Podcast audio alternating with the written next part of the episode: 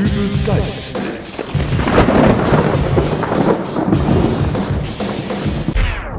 Hallo, grüß Gott, moin moin, wie auch immer und herzlich willkommen zur 277. Ausgabe von Dübels Geistesblitz. Ich möchte heute die allzu zart beseiteten gleich einmal vorwarnen, denn diese Ausgabe dürfte den einen oder anderen vielleicht ein wenig äh, vulgär erscheinen. Wir beschäftigen uns heute nämlich einmal mit einem Gedankenspiel, in dem wir eine Parallelwelt zu unserer allseits bekannten Welt erschaffen.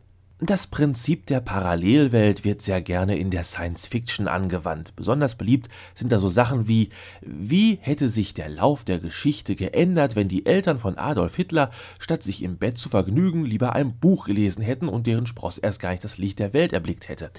So tiefgreifend wollen wir aber heute gar nicht werden. Wir nehmen uns heute die Thematik des Rauchens vor. Und was könnte man da Besseres tun, als zum Einstieg einfach mal den passenden Wikipedia-Artikel hervorzukramen. Hier also die ersten Sätze aus dem Unterpunkt Die Geschichte des Rauchens des Wikipedia-Eintrags Tabakrauchen. Die Geschichte des Rauchens. Das Rauchen war in verschiedenen altamerikanischen Kulturen schon lange üblich und wurde dort in erster Linie rituell betrieben. Älteste Darstellungen rauchender Maya-Priester sind schon von 600 bis 500 vor Christus bekannt. Die Priester der Maya zündeten heilige Feuer an und inhalierten dann den Tabakrauch. Und nun stellen wir uns einmal vor, wir reisen mit einer Zeitmaschine in das Jahr 600 vor Christus und sind nun Zeuge jenes fantastischen Augenblicks, in dem ein Maya-Priester das Rauchen entdeckt. Da sitzt er nun, der weise Maya-Priester, und hat zu Ehren des Feuergottes Tohil ein Lagerfeuer errichtet. Leise stimmt er seinen für uns fremdartig klingenden Gesang an und streut geheimnisvolle Kräuter in das Feuer. Die Kräuter verglimmen jedoch nicht sofort in der Glut, sondern entwickeln einen aromatischen Rauch, den unser Maya-Priester natürlich sofort wahrnimmt. Und was machen wir als gute Zeitreisende nun? Richtig, wir löschen erstmal das Feuer. Sicherheit geht schließlich vor, aber oh je, wir haben den armen Maya-Priester traurig gemacht. Er war doch so begeistert von seinen neu entdeckten Kräutern, die im Feuer so toll gerochen haben. Nein, einfach so wieder abreisen, das geht nicht. Um den armen Maya ein wenig aufzuheitern, schenken wir ihm etwas von unserem Reiseproviant. Äh, schauen wir mal, was haben wir denn dabei? Ähm, diese geschmacksneutralen Reiswaffeln? Nein, er soll sich ja freuen. Äh, Erdnussbutter, Schokoriegel. Äh, nee, die behalte ich selber. Am Ende hat er noch eine Erdnussallergie. Was haben wir da? Dosenbier? Nein. Nein, Alkohol bekommt er nicht. Äh, aber diese Dose hier, ja, die geht. Hier, Maya-Priester, für dich. Eine Dose allerfeinster Erbsensuppe. Kein Dosenöffner erforderlich, einfach oben an der Lasche ziehen.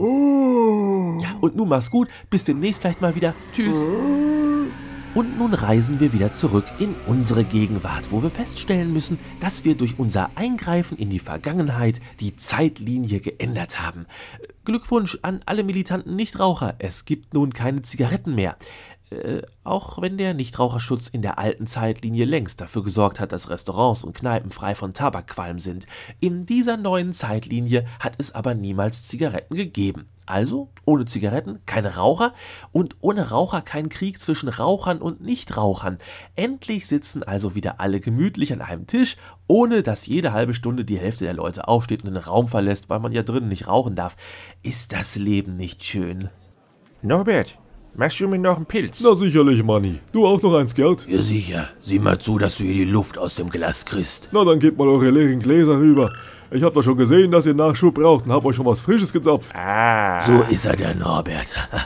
gibt doch nichts Schöneres auf der Welt als ein frisch gezapftes. Ja, obwohl, etwas fehlt noch, Manni. Mensch, komm, das Schutzgesetz ist durch. Das ist in Kneipen nicht mehr erlaubt. Du willst doch mal ein Stündchen, äh, dass wir hier sitzen, ohne auskommen. Ja, aber ohne schmeckt das Bier nicht so richtig. Ach, schmeckt nicht, schmeckt nicht. Du bist ja süchtig. Du weißt du was, das ist mir jetzt egal, was das Gesetz sagt. Gerd, du kannst doch hier nicht in der Kneipe einfach so eine Dose Erbsensuppe aufmachen. Das gehört für mich aber zum Bier in der Kneipe dazu. Ach, herrlich. Oh, geht schon los. Ach, wenn du ja schon rumpupsen musst, dann mach das wesens leise. Aber das hört doch keiner. Ja, hören nicht, aber... Sagt mal, pupst hier einer von euch? Äh, Norbert, pass auf, Ich ich. glaube es ja wohl nicht. Sag mal, seid ihr eigentlich wahnsinnig? Seit dem 1. Mai haben wir hier in Nordrhein-Westfalen das Nicht-Pupser-Schutzgesetz. Norbert, Was glaubt ihr eigentlich, was hier los ist, wenn das einer vom Ordnungsamt mitkriegt, dass ich hier den Gästen den öffentlichen Konsum von Dosenerbsensuppe erlaube? es tut mir ja leid. Kann ich meine Kneipe hier aber dicht machen? Und wenn das das Ordnungsamt nicht mitkriegt, dann aber einer von den anderen Gästen, dann habe ich morgen den ganzen Pulk Nicht-Pupser hier vor der Tür stehen, die mir dann die Hölle heiß machen. Mensch, Norbert. Das alles nur, weil du der Meinung bist, dass es als Pupser dein gottgegebenes Recht ist, sich abends beim Bier in der Kneipe eine Dose Erbsensuppe aufzumachen. Norbert, er packt die Dose jetzt weg und wird's auch nicht wieder tun. Ist das so? Versprochen. Hand drauf. Alles klar. Aber mach das nie wieder. Ehrenwort. Boah, das ist ja gerade noch mal gut gegangen. Mensch, Gerd, du machst Sachen. Ja, es tut mir ja leid, aber da ist es echt mit mir durchgegangen. Aber wenn du über 20 Jahre gepupst hast, dann kannst du nicht einfach so von einem Tag auf den anderen aufhören. Obwohl, du hast ja schon deinen Konsum gewaltig runtergeschraubt, oder? Ja, früher habe ich Kette gepupst. Oh. Da habe ich gut und gerne so meine 10 Dosen Erbsensuppe am Tag durchgepupst. Boah, dass deine Helga das alles so mitgemacht hat. Ja, die hat schon nicht leicht mit mir gehabt.